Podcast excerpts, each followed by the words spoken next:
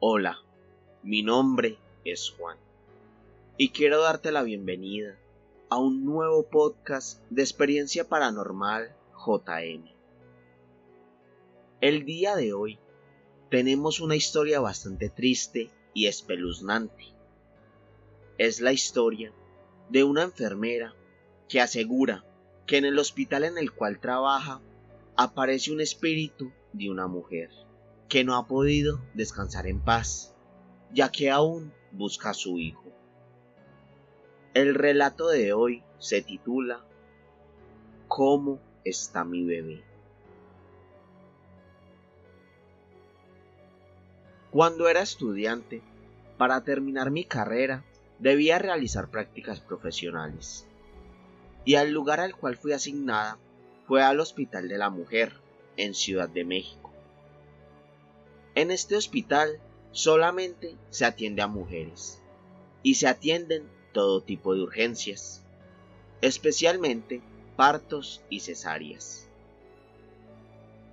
Ese día me había tocado guardia y con esa ya eran cuatro guardias seguidas.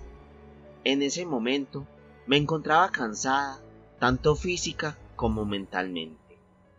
Y en ocasiones, al escondido de la jefa, comí algunas chocolatinas para tener un poco más de energía. Mientras destapaba una, me llevé un susto terrible, ya que de la nada apareció una mujer, la cual tenía un aspecto pálido y demacrado, y además llevaba su bata manchada de sangre, cosa muy normal en esa área del hospital. Me saludó y rápidamente se acercó a preguntarme cómo estaba su bebé. Me contó que durante esa mañana había tenido un accidente automovilístico junto a su esposo y que debido a una urgencia había tenido una cesárea. En ese momento, de manera inexplicable, un escalofrío horrible recorrió todo mi cuerpo.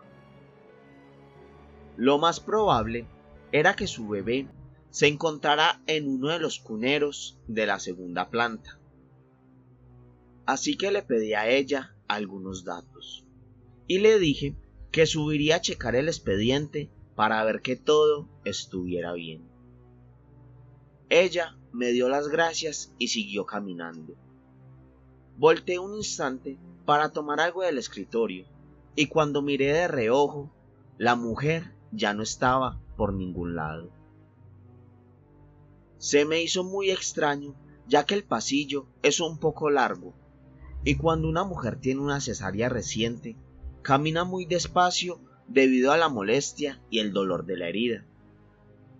Pero no le di mayor importancia, ya que mi cuerpo no daba para mucho más. Estaba muy cansada y aún faltaban varias horas para irme a casa. No quería prestar atención ni enfocarme en nada más. Subí al segundo piso y vi que solo había un cunero ocupado.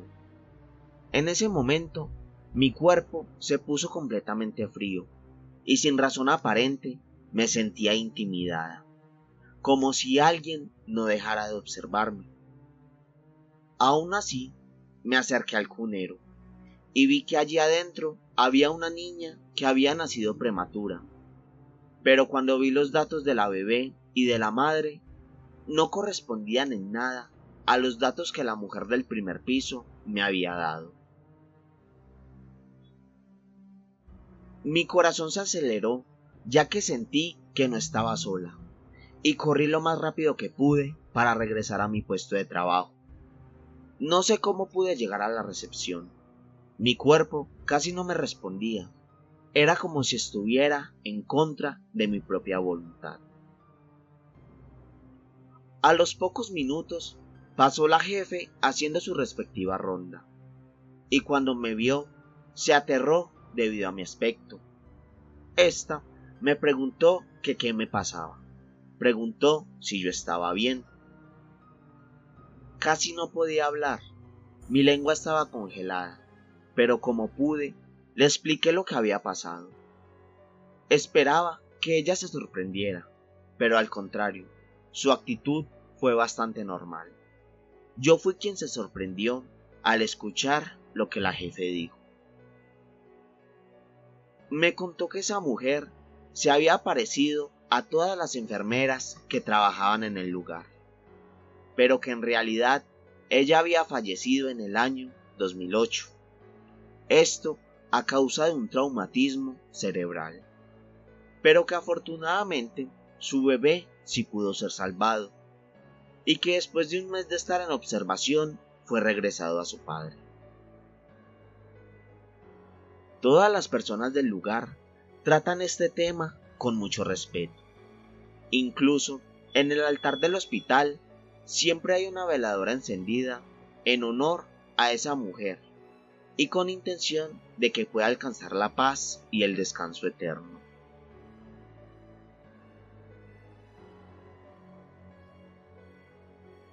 Hasta aquí llega el podcast del día de hoy. Recuerda que estoy en Twitter como ex paranormal JM y en Instagram me encuentras como experiencia paranormal JM. Te invito a que me envíes un mensaje si quieres compartir con nosotros alguna de tus historias. También, si te gusta este contenido y quieres seguir apoyándome, puedes hacerlo convirtiéndote en seguidor destacado. Esto desde la página oficial de anchor.fm, en donde puedes hacerlo donando la cantidad de dinero que más te favorezca. Muchas gracias por escucharme. Espero te encuentres muy bien y te deseo lindas pesadillas.